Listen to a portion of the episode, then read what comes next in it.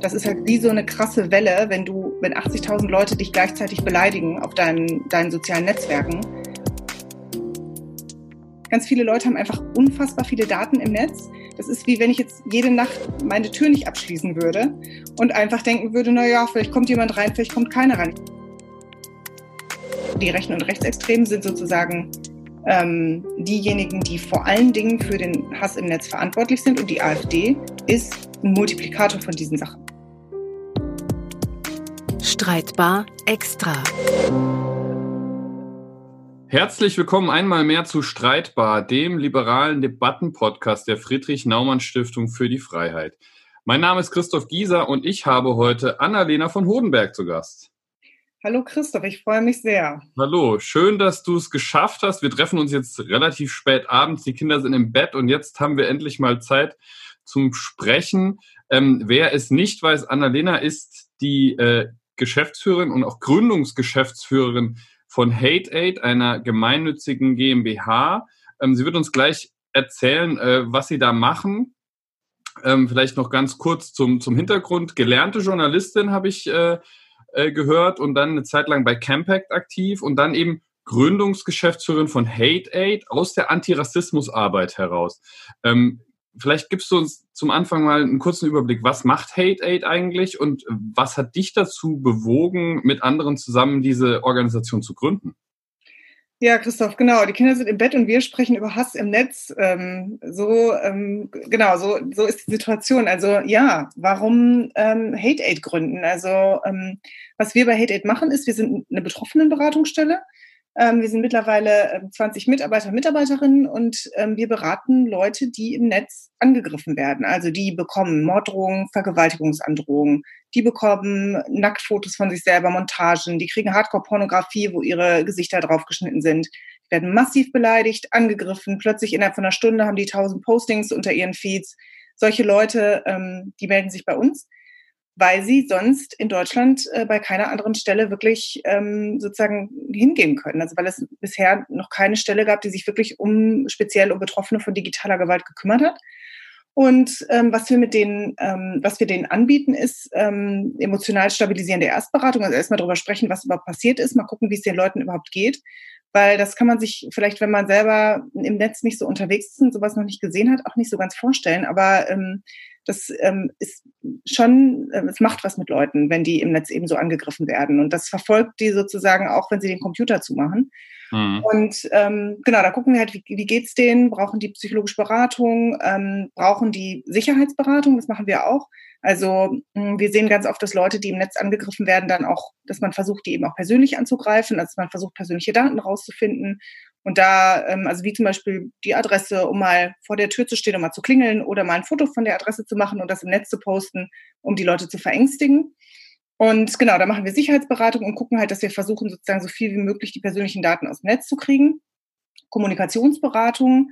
Ähm, und so das Herzstück ähm, des Ganzen ist halt die Prozesskostenfinanzierung. Das heißt, wenn du im Netz angegriffen wirst, wenn du also zum Beispiel beleidigt wirst, bedroht wirst, verleumdet, kannst du zur Polizei gehen, kannst das anzeigen.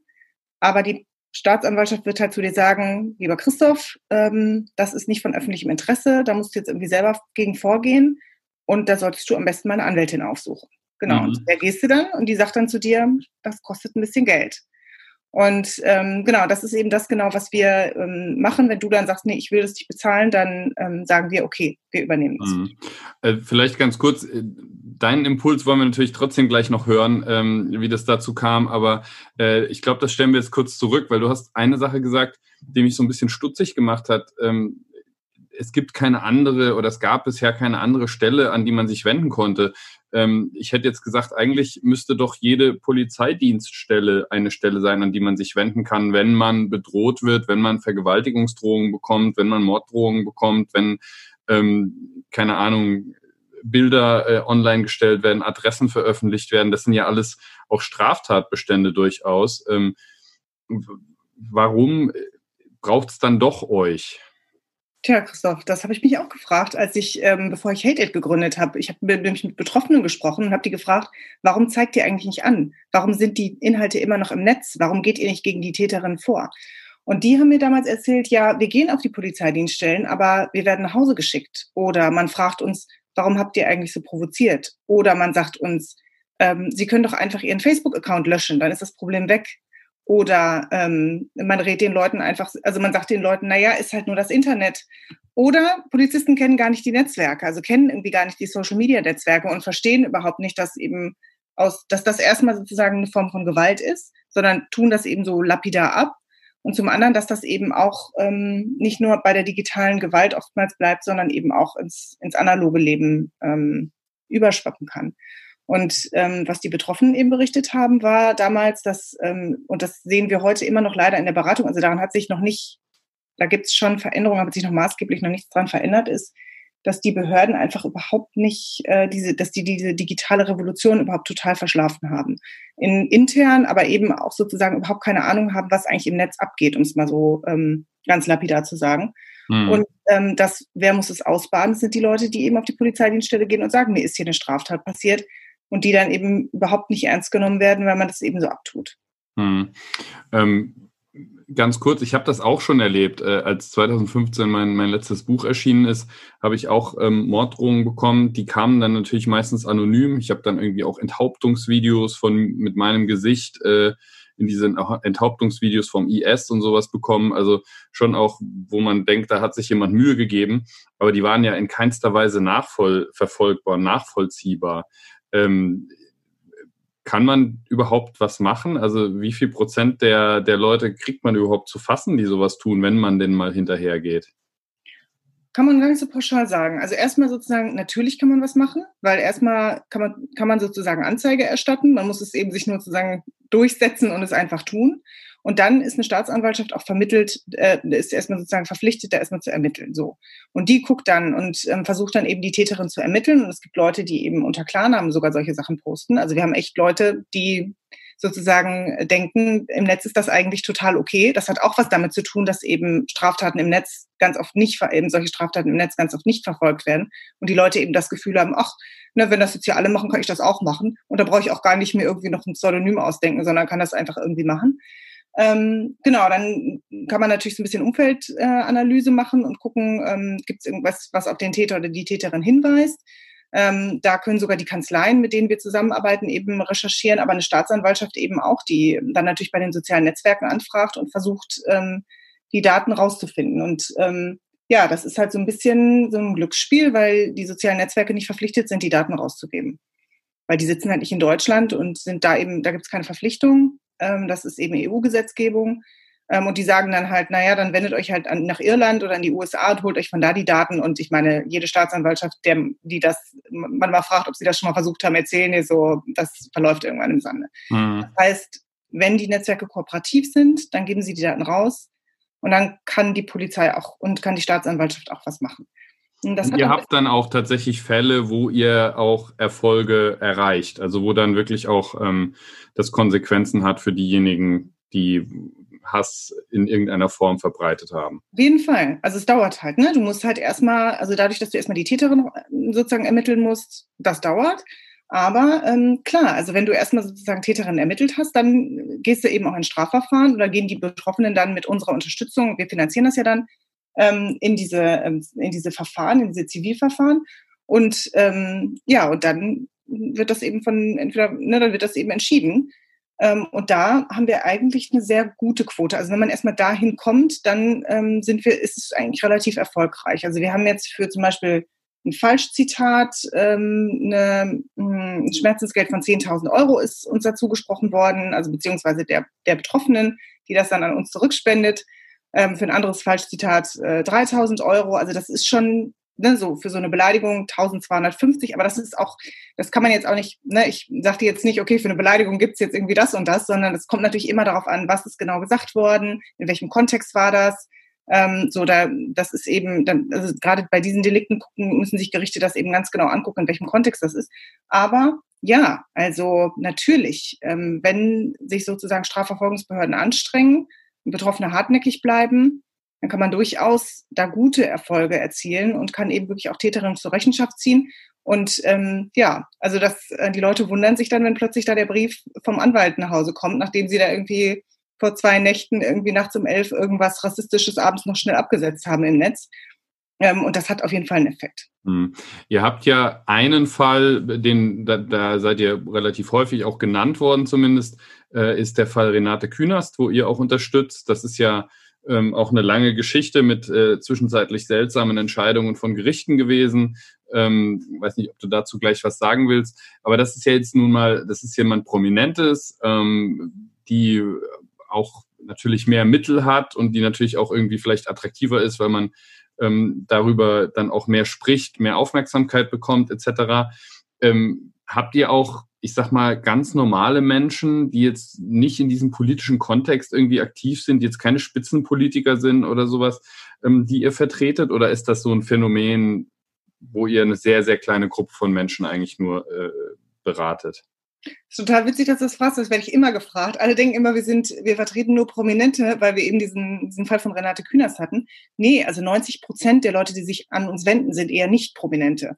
Ähm, genau, und die Prominenten sind halt eine relativ kleine Anzahl, aber das sind fast die einzigen, die dann später da nochmal drüber sprechen. Weil, und das hast du ja auch genau richtig gesagt, die haben halt die Mittel. Ne? Die haben halt ein, also wenn du dich wehrst und darüber sprichst, kannst du damit rechnen, dass der nächste Shitstorm nicht weit ist. Das heißt, welchen Betroffenen, also das ist für uns eben auch eine Frage, ne? welchen Betroffenen mutest du nochmal zu, dass sie dann sich nochmal, nachdem sie sich irgendwie erfolgreich gegen die Hater gewehrt haben, dann mutest du nochmal zu, nochmal in die Öffentlichkeit zu gehen und dann nochmal darüber zu sprechen. Das machen also die meisten, wir wollen das den Leuten nicht zumuten, wenn sie sagen, sie, sie wollen das machen, na klar, wir finden das natürlich super, wenn die eben ähm, auch überall erzählen, dass eben Rechtsdurchsetzung im Netz auch funktioniert und dass man eben auch gegen Täterinnen vorgehen kann. Aber das ist eben ähm, mit einem Risiko verbunden und das muss einfach jeder oder jede Betroffene für sich selber entscheiden. Und da ist es natürlich so, dass die Prominenten einfach viel mehr Mittel haben. Ne? Also so eine Renate Künast, die hat eben ein Büro, das sich noch um sie kümmert. Also dass eben Politikerinnen haben Büros, die sich dann noch irgendwie um die Social-Media-Kanäle kümmern. Während wenn du irgendwie die ähm, genau, die äh, Frau, die irgendwie die Krankenschwester, die irgendwie nur 2100 Euro verdient, äh, die hat irgendwie keine Assistenten, die dann mal eben ihre Social-Media-Kanäle übernehmen. Ne? Und was das dann auch für einen Schaden, persönlichen Schaden anrichtet, das hat sie ja schon beim ersten Shitstorm erlebt. Das heißt, das überlegt sie sich natürlich auch zweimal. Die ist froh, dass sie sich gewehrt hat, dass da was bei rausgekommen ist, aber ähm, die wollen natürlich dann nicht mehr in die Öffentlichkeit. Und deswegen sieht es eben immer so ein bisschen so aus, als ähm, wäre das so ein prominenten Problem.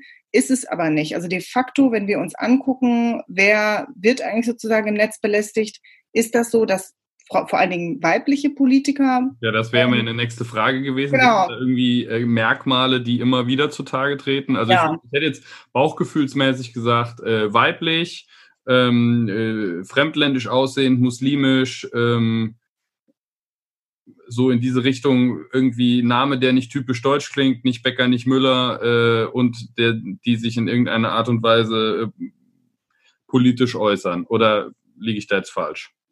Schon total richtig. Und was witzig ist, ist sozusagen, dass du halt schon Merkmale, die sozusagen mehr Hass provozieren, miteinander kombinierst. Also sozusagen, wir haben zum Beispiel, ähm, es gibt einen sehr prominenten Fall, der auch total krass gehackt wurde, Tarek Tesfu, und der sagt immer, ja, warum bin ich sozusagen gehackt worden? Ich bin schwarz, ich bin ähm, homosexuell und ich bin Feminist. So, das sind so drei mega krasse Triggerpunkte, wo eben schon, wenn ich alleine nur schwarz wäre, würde ich schon viel abkriegen. Dann kommt noch das Homosexuell drauf und dann noch das Feminist. Und genauso ist es hier auch. Also du kannst sozusagen, wenn du dir anguckst, wir haben ja gerade darüber gesprochen, Politiker, Politikerinnen, Journalistinnen, die sind im Netz ja auch überproportional hoch betroffen, aber eher dann, wenn du guckst, eher Männer oder eher Frauen, eher Frauen. Wenn die Frau noch einen Migrationshintergrund hat, die Journalistin, dann noch eher. Also das ist mhm. sozusagen so, man nennt das Mehrfachdiskriminierung oder so intersektionale Diskriminierung. Das kommt dann eben immer noch mal so obendrauf. Also je mehr du von diesen Eigenschaften dann hast, desto größer ist die Wahrscheinlichkeit, dass du angegriffen wirst. Aber du kannst eben als Faustregel eigentlich Folgendes sagen. Die Leute, die sowieso schon auch im analogen Leben diskriminiert wurden, Migrantinnen vor allen Dingen, Muslime, Homosexuelle, LGBTIQ, ne? also so diese Leute werden im Netz Transsexuelle, total viele. Also wusste ich überhaupt nicht. Transaktivistin, wer lässt, warum lässt man diese Leute nicht in Ruhe? Also die haben ja so ein, nur wirklich das schon schwer genug gehabt, ähm, ja, ihr Leben irgendwie zu managen, dass diese eine Gruppe, die irgendwie eine viel höhere Gefahr hat, auch ähm, suizidal zu werden weil sie eben, weil das eben eine hohe psychische Belastung ist, durch die sie da durchgehen und die sich dann im Netz äußern und die da wirklich auf das übelste, perverseste angegangen werden, ähm, die nach Hause verfolgt werden zum Teil, wo die Namen überklebt werden und der alte Name wieder draufgeklebt wird, zum Teil auf die Klingelschilder und so. Also solche Sachen, das hätte ich, also das, das war mir vorher überhaupt nicht bewusst. Aber ja, also das sind wirklich Leute, die, ganz oft Leute, die eben schon, das war nicht die erste Diskriminierung für die. Mhm. Das ist, ist immer wieder interessant. Also äh, ist ein Phänomen, dir geht es offensichtlich genauso wie mir. Ähm, man versteht einfach auch gar nicht das Problem, äh, was Leute damit haben. Also das ist ähm, irgendwie, dass man nicht Menschen Mensch sein lassen kann und vor allem, dass man sich auch noch selbst Zeit damit verbringt, äh, wirklich auch in aufwendiger Art und Weise Menschen, die man vielleicht persönlich gar nicht kennt, zu diskriminieren, denen nachzustellen, was auch immer, ähm, ist, glaube ich, ja, uns und auch den meisten, die hier zuhören, wahrscheinlich fremd. Ähm, jetzt frage ich aber nochmal nach tatsächlich, was war denn dann für dich der Impuls, genau in diesem Bereich tätig zu werden? Weil das ist ja, du, du fällst jetzt nicht ähm, auf den ersten Blick unter diese groben Kriterien. Ähm, du bist also nicht, wahrscheinlich nicht Betroffene oder doch in irgendeiner Form? Ich bin ja auch Frau. Also ich bin schon mal auf jeden Fall, ja. ähm, ich wäre sozusagen, wenn wir beide im gleichen Feld arbeiten würden, uns äußern würden, wäre wahrscheinlich ich eher betroffen. Und du würdest keine Vergewaltigungsandrohung bekommen, sondern ich. Also das. das das stimmt ja. mit Sicherheit, genau. genau aber das, das alleine, das, also das, das würde 50 Prozent der Bevölkerung betreffen, aber die engagieren ja. sich nicht alle irgendwie auch in den Bereich Rassismus hinein etc. Das heißt, da muss ja irgendein tieferer Impuls gewesen sein, dass du gesagt hast, das Thema ist es. Absolut, total. Also ähm, ich hab, war ja Fernsehjournalistin ähm, und habe ähm, beim NDR gearbeitet in Hannover und bin dann ähm, 2015, als es die sogenannte Migrationskrise gab, also als sehr viele Menschen äh, in, aus sehr vielen Krisenherden eben nach Europa gekommen sind, ähm, ja, und ähm, die ersten, ähm, die erste rechtspopulistische oder jetzt mittlerweile ja zum Teil auch rechtsextreme Partei ähm, ähm, in, den, in deutsche Landesparlamente gezogen ist, ähm, ja, habe ich irgendwie gedacht, als Journalistin reicht das nicht mehr. Also das ähm, polarisiert sich jetzt hier so oder die Gesellschaft, die ich so, in der ich so aufgewachsen bin, weißt du, ähm, ich bin ja ähm, Kind von, ähm, meine Mutter war 68erin, also wir sind halt damit auf, also sozusagen wir sind mit diesem, dieser Erinnerung auch vom Holocaust aufgewachsen. Und ich weiß, also zum Beispiel, ne, es, jeden motiviert ja was anderes. Die Fridays for Future, Kinder, die oder Jugendlichen, die gehen jetzt auf die Straße, weil sie das eben total motiviert, finde ich auch total unterstützenswert mich prägt, ich bin eben, ich gehe eben gegen Rechtsextremismus auf die Straße, weil mich das halt total geprägt hat.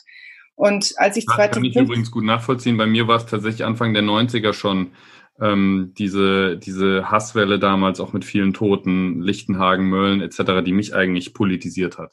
Ich glaube, da war ich noch ein bisschen zu jung. Also das war genauso, da war ich noch ein bisschen vor dieser, dieser, dieser Zeit. Ich war da übrigens auch noch sehr jung, aber irgendwie hat mich das, ich hatte aber auch einen Opa, der mich sehr stark in diesen Themen ähm, eben auch geprägt hat und, und sehr stark darauf hingewirkt hat. Insofern, sehr, jeder hat ja so seine Geschichte auch, wie er geprägt ja. wird in die eine oder andere Richtung. Ja, das ist es halt auch, ne? Also das ist halt so, was ähm, hast du irgendwie aus dem Elternhaus mitbekommen, was hast du irgendwie in der Schule mitbekommen, was hast du gelesen, was haben dir deine Großeltern eben auch erzählt? Ich kann mich auch erinnern, dass auch meine Großmutter irgendwie ähm, das auch mit uns sehr viel thematisiert hat und das war eben für uns auch immer ähm, ein großes Thema. Und als ich dann 2015 gesehen habe, okay, ähm, sozusagen es, es gibt Dinge, die vorher nicht sagbar waren, sind wieder sagbar. Ähm, es gibt wirklich sozusagen offenen Rassismus in deutschen Parlamenten. Das hat mich geschockt und ich habe irgendwie gedacht, okay, jetzt ist mein Moment sozusagen zu sagen, okay, ich muss eigentlich den Journalismus, da kann ich mich nicht mehr, ich muss mich hier positionieren. Und der Journalismus soll ja eigentlich immer eher neutral sein, das ist auch völlig in Ordnung, aber dann ist das hier nicht mehr mein Ort. Und ähm, dann bin ich zu Campec gegangen und habe da angefangen, ähm, antirassistische Kampagnen zu machen und ähm, habe eben geguckt, okay, was ist eigentlich hier gerade sozusagen das Thema, das heißeste Thema? Wo müssen wir eigentlich irgendwie ran? Und habe ganz viel recherchiert und bin dann ähm, auf Studien gestoßen aus England vom Institute for Strategic Dialogue, werde ich nie vergessen, bin auf einen Vortrag von Julia Ebner damals gegangen. Und die hat eben 2016 vor der Bundeswahl analysiert, wie rechte und rechtsextreme Netzwerke ähm, im Netz ähm, versucht haben oder beziehungsweise auch erfolgreich versucht haben, ähm, die Debatte in den sozialen Netzwerken und damit aber auch in ganz Deutschland am Ende zu manipulieren. Und ich bin fast vom Glauben abgefallen, als ich es gesehen habe. Also es waren, die hat dann erzählt von Reconquista Germanica, Netzwerk von 8000 Rechten und Rechtsextremisten, die sich im Netz getroffen haben, die sich ganz viele falsche Profile ähm, angelegt haben Und wenn nämlich 8000 Leute sich jeder zehn Profile anlegen, dann sind das schon 80.000 Stimmen im Netz. Und das kann niemand sozusagen, niemand sieht das aber. Ne? Die bedienen dann halt gleichzeitig irgendwie diese ganzen Profile.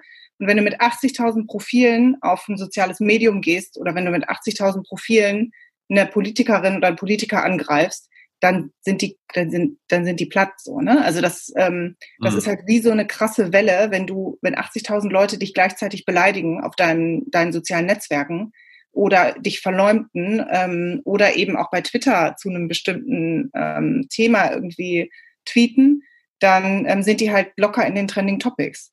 Mhm. Und ähm, dazu, also das Interessante ist ja, wir wissen inzwischen eigentlich, es gibt diese Trollfarmen, es gibt diese, diese Mehrfach-Accounts. Ähm, man sieht auch inzwischen auf Twitter äh, wieder so einer mit zwölf Followern und so. Und ich, ich gehe da inzwischen sehr pragmatisch vor. Ich block die einfach weg. Ja, also ich habe eine wunderschöne riesige Blockliste und wenn ich nicht das Gefühl habe, da steckt wirklich eine echte Person dahinter, die sich irgendwie auch mit einem Argument irgendwie in die Debatte äußert und die auch ansonsten nur rechten Scheiß oder was auch immer und blocke ich die halt. Ähm, und damit halte ich das eigentlich auch inzwischen ganz gut von mir weg. Ähm, ging mir auch nicht immer so leicht von der Hand, ne? das ist auch ein Lernprozess. Ähm, aber wir wissen das ja inzwischen eigentlich, ja. Ist das, was, wie erklärst du dir das, dass man das trotzdem nicht so von sich weggehalten bekommt, wenn man in so einen Shitstorm gerät, wo man sich eigentlich her, herleiten kann, das sind jetzt nicht alles echte Menschen, das sind vielleicht auch Menschen, auf deren Meinung ich keine, keinen gesteigerten Wert lege und trotzdem greift einen das so an, macht das psychologisch was mit einem. Wie erklärst du dir das?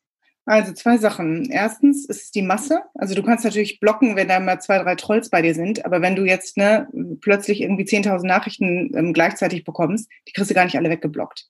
Also das ist erstmal so. Ne? Und natürlich weißt du das im Hintergrund, aber trotzdem ist erstmal die Realität, dass du vor aller Augen, und zwar vor aller Augen, vor den Augen deiner Familie, deinen Freunden, ähm, deines Arbeitgebers, deines, ne, deiner Frau, whoever sozusagen, ähm, dass du sozusagen vor aller Augen irgendwie ähm, diffamiert wirst, dass du beleidigt wirst, dass du eben sozusagen in Schmutz, ähm, du kannst dir vorstellen, wie du stellst dich an Pranger und wirst da beleidigt. Und da kannst du dir natürlich sagen, ja, die haben alle Unrecht und das wissen wir auch alle. Aber mm -mm, also es gucken natürlich alle drauf, alle denken sich, oh, wenn den so viele beleidigen, vielleicht ist ja doch irgendwie was dran. Das macht was mit dir. Das ist das eine. Und das zweite ist, okay, du blockst die ganzen Sachen. Du sagst, es kommt, das kommt gar nicht mehr an dich ran. Aber natürlich kommt das an dich ran, weil wenn Sachen bei Twitter trenden, dann ähm, geht das sozusagen, kannst du vielleicht Twitter ausmachen, aber am nächsten Tag ist das vielleicht, wird das zitiert in irgendwelchen Mainstream-Medien, wie bei RTL aktuell heute trendete bei Twitter dieses und dieses Topic. Oder Politiker und Politikerinnen, die eben in den sozialen Netzwerken sind, sehen, ah, das ist total das Thema bei den sozialen Medien, greife ich das mal auf. Das scheint ja irgendwie eine Stimmung zu sein, die sozusagen im Volk gerade wabert. Das heißt, du kannst davon nicht wegrennen, auch wenn du sozusagen die sozialen Medien ausmachst, auch wenn du deinen Twitter-Account sozusagen ausmachst, ist sozusagen die Beeinflussung ähm, des, der öffentlichen Debatte, die ähm, trifft dich auch sozusagen aus den, mittlerweile auch aus den Mainstream-Medien, weil die sozialen Medien eben, weil das, da gibt es nicht mehr diese Trennung, ne? das, das ähm, füttert sich halt auf jeden Fall gegenseitig. Ähm, genau, weil eben sozusagen diese, ähm, weil, weil es eben diese Öffentlichkeit gibt, weil es diese Massivität gibt und weil es diese Öffentlichkeit gibt, und weil du sozusagen vor aller Augen ähm, ja da total bruskiert und, und diffamiert wirst. Mhm. Ist das eigentlich ein Phänomen, was nur von rechts kommt? Also das sind immer die, die großen Schlagzeilen, aber ich meine, ich habe auch schon, äh, ich habe auch Freunde, die ähm, aus türkisch äh, graue Wölfe Kreisen oder islamistischen Kreisen angegangen werden. Ich habe auch schon ähm, sehr unschöne Angriffe äh, aus, aus linksextremen Kreisen erlebt. Ähm, wie, wie ist da so eure Wahrnehmung? Wie, was, wie ist so der Prozentsatz, der an euch herangetragen wird? Genau, also ähm, nein, es kommt nicht nur von rechts, aber die Rechten sind die, die es am perfektioniertesten haben. Also natürlich kommt es auch von links und ähm, es kommt sozusagen, ja, zum Beispiel Grauwölfe oder, ne, genau, also eben sozusagen die, ähm, gerade so Erdogan-Kritiker und so, das ähm, hören wir auch immer wieder. Ähm, genau, also da gibt es auf jeden Fall auch noch andere Konflikte und es gibt auch so diese klassischen ähm, Leute werden einfach geschämt, äh, weil nicht jetzt aus politischen Gründen, sondern weil es unbedingt was mit Rechtsextremismus zu tun hat, sondern oftmals irgendwie Frauen, weil sie eben sich zu sehr entblößt haben oder genau irgendwie provokativ waren oder sehr sozusagen, oder wenn Menschen irgendwie übergewichtig sind oder so, dann wird sich da schnell lustig gemacht und wird da irgendwie was draus gemacht. So, alles geschenkt. Aber wenn du dir anguckst, und da zitiere ich jetzt mal eine Zahl von Leuten, die wirklich sozusagen, glaube ich, nicht ähm, verdächtig sind, jetzt irgendwie ähm, vor allen Dingen auf die Rechten zu gucken, nämlich das BKA. Über 70 Prozent der Anzeigen, die beim BKA eingegangen sind, sind halt aus rechten und rechtsextremer Motivation, ne, waren die Taten. Also ich glaube, das spricht sozusagen für sich, wenn du die ähm, Schwerpunktstaatsanwaltschaft in Nordrhein-Westfalen fragst, in Köln, die Zack, ähm, da sitzen zwei Staatsanwältinnen, die ähm, seit Jahren ähm, an diesen Themen arbeiten. Die werden dir sagen, ja, das meiste kommt von rechts und es sind Männer über 50, mhm. die die Täter sind. Und deckt, ja. sich, deckt sich mit meinen Erlebnissen. Also ich wollte nur wissen, ob das, ähm, äh, aber ihr würdet auch, wenn jetzt jemand zu euch käme und sagt, ich werde hier von grauen Wölfen angegangen oder äh, keine Ahnung, was ja. würdet ihr denn machen? Äh, das ist jetzt äh, die provokante Frage, die hast du bestimmt mhm. auch schon öfter gehört. Was würdet ihr denn machen, wenn jetzt ein AfD-Politiker zu euch käme und äh, mit ernsthaften Morddrohungen aus dem linksextremen Spektrum?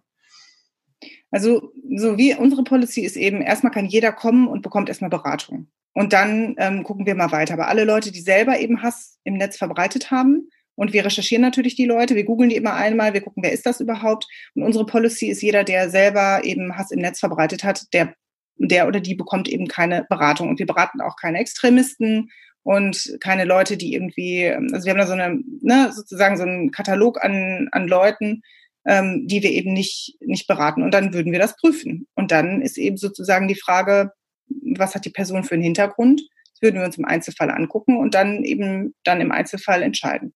Ist aber noch nicht vorgekommen, oder? Nee, also. Ich glaube, die mögen euch einfach auch nicht, so aus Prinzip, weil die irgendwie Hass im Netz vielleicht auch teilweise ganz gut finden, wenn er halt nicht sie selbst trifft. Also es gibt ja ähm, sozusagen auch ähm, im Bundestag gab es ja irgendwie auch Nachfragen, wo eben auch AfD-Politikerinnen gesagt haben, dass sie eben auch massiv angegriffen werden. Und ich glaube, wo wir uns irgendwie klar sein müssen, ist, ja, die Rechte und Recht, die Rechten und Rechtsextremen sind sozusagen ähm, diejenigen, die vor allen Dingen für den Hass im Netz verantwortlich sind. Und die AfD ist ein Multiplikator von diesen Sachen.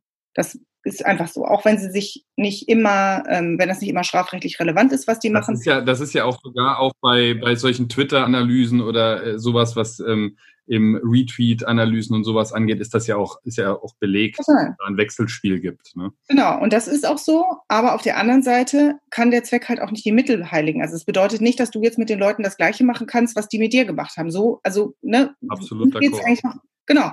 Und uns geht es einfach um Rechtsstaatlichkeit. Und deswegen, ähm, genau, da, da muss man eben sehr, sehr aufpassen. Aber deswegen haben wir halt gesagt, okay, Leute, die selber eben Hass verbreiten, die werden von uns einfach nicht beraten. So, Punkt. Ja Stärke und Schwäche der liberalen Demokratie zugleich, dass sie eben ähm, die Stärke ist, dass sie sich eben nicht diese Mittel äh, zu eigen macht der Feinde der liberalen Demokratie, aber es ist eben faktisch auch die Schwäche, weil sie eben dann auch auf gewisse Mittel verzichtet. Aber ich glaube, das ist die Schwäche, mit der wir eben leben müssen.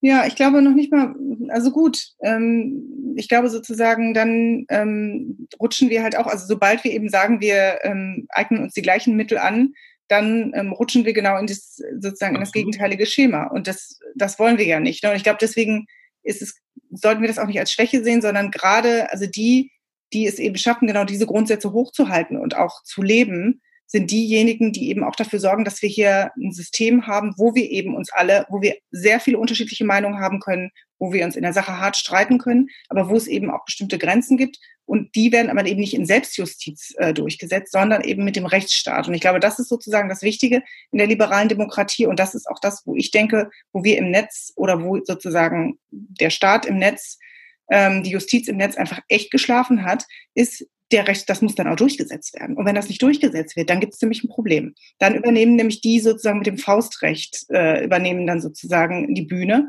Und das sind eben genau die, die andere Leute einschüchtern und aus dem Netz raustreiben und versuchen eben durch, durch ähm, ja, um die da irgendwie die Leute eben zu ähm, ja, fertig zu machen und da rauszutreiben, die übernehmen dann eben sozusagen ähm, die Bühne.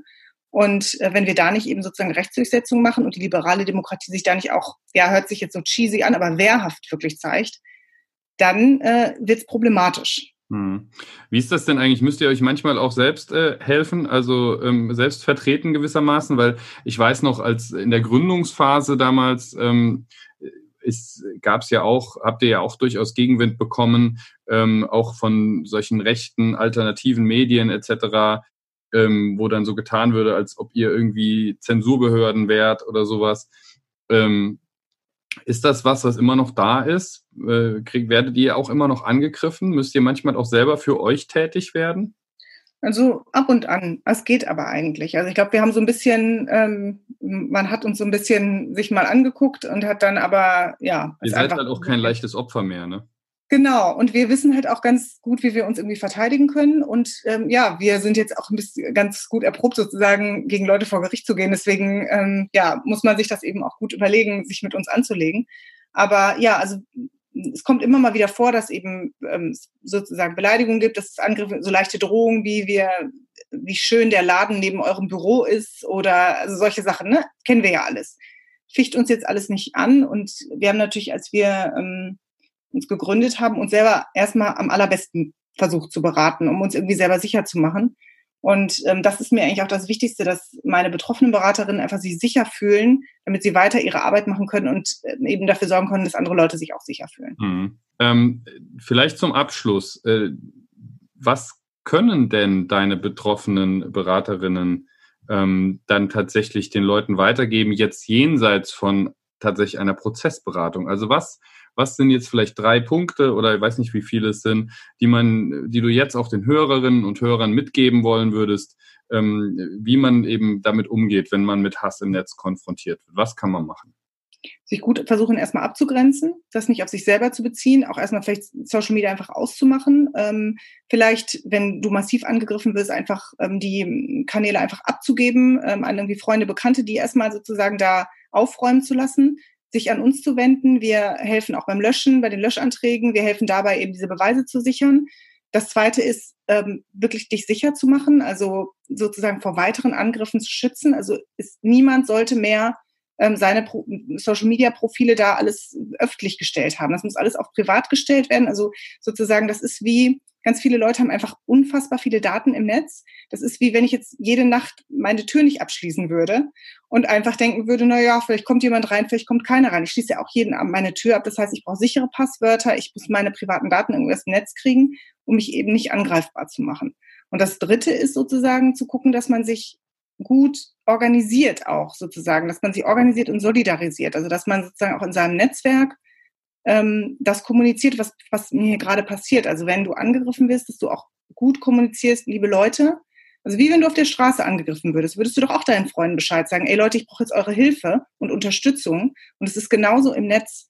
Ähm, du, deine Leute und deine Freunde zu und, und, Leute, die sich auch dann sonst mit dir solidarisch zeigen, einfach ähm, zu aktivieren, zu sagen, was dir hier gerade passiert und zu bitten, sich da auch vor dich zu stellen. Will sagen, für dich auch zu kommentieren, Sachen zu liken, dich da wirklich sozusagen im Netz für, für dich eben Stellung beziehen und dich zu unterstützen. Ähm, ich hoffe jetzt auf einen bisschen versöhnlichen Abschluss. Äh, meine Beobachtung ist tatsächlich, dass eigentlich seit der Trump-Wahl ähm, es nicht besser geworden ist mit dem Hass im Netz, aber durchaus, dass sich die Truppen sammeln, die etwas tun wollen. Also nicht nur, ihr seid ja auch danach gegründet worden, es gibt ja auch noch andere Initiativen, aber ich habe insgesamt auch bei meinen Veranstaltungen das Gefühl, dass die Leute inzwischen besser vorbereitet sind, sich besser auskennen, ähm, auch zu bewerten wissen, was ihnen da begegnet, dass da also eine positive Entwicklung ähm, da ist und so dieser erste Sturm so ein bisschen gebrochen ist. Ähm, würdest du das unterschreiben? Sind wir auf einem leicht Aufwärtspfad jetzt wieder oder ist das nicht eure Wahrnehmung?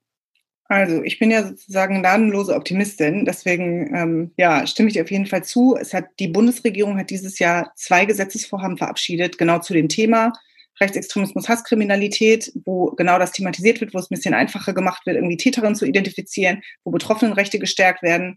Das reicht noch alles nicht, aber es ist auf jeden Fall ein guter Anfang. Viele Bundesländer ähm, setzen jetzt Schwerpunktstaatsanwaltschaften ein. Du hast es selber gesagt, also es gibt Organisationen, die sich gegründet haben. Ähm, die Plattformen werden geraten mittlerweile auch ziemlich unter Druck. Also es gibt ja jetzt auch ganz aktuell die neue Kampagne aus den USA, Stop Hate for Profit, wo eben ganz viele Unternehmen gesagt haben, nee, wir, wir ne, schalten jetzt erstmal für einen Monat keine Werbung auf Facebook, weil damit die eben sozusagen ihre mehr machen gegen die Hasskommentare, die da bei ihnen sind und diese Hasswahlwerbung, die es eben auch gibt. Das heißt, das ist ein, genau, und leider natürlich auch durch den Mord an Walter Lübcke, muss man in Deutschland auch sagen, ne, hat das dem Ganzen natürlich nochmal so einen Auftrieb gegeben. Das heißt, es ist auf jeden Fall nicht mehr so, dass Leute und gerade auch in Politik und Strafverfolgungsbehörden das jetzt nur noch als so eine so ein Hype irgendwie abgetan wird oder was, wo man sich irgendwie nicht kümmern muss, sondern ähm, es ist durchaus so, dass es ein Thema ist, was jetzt ernst genommen wird.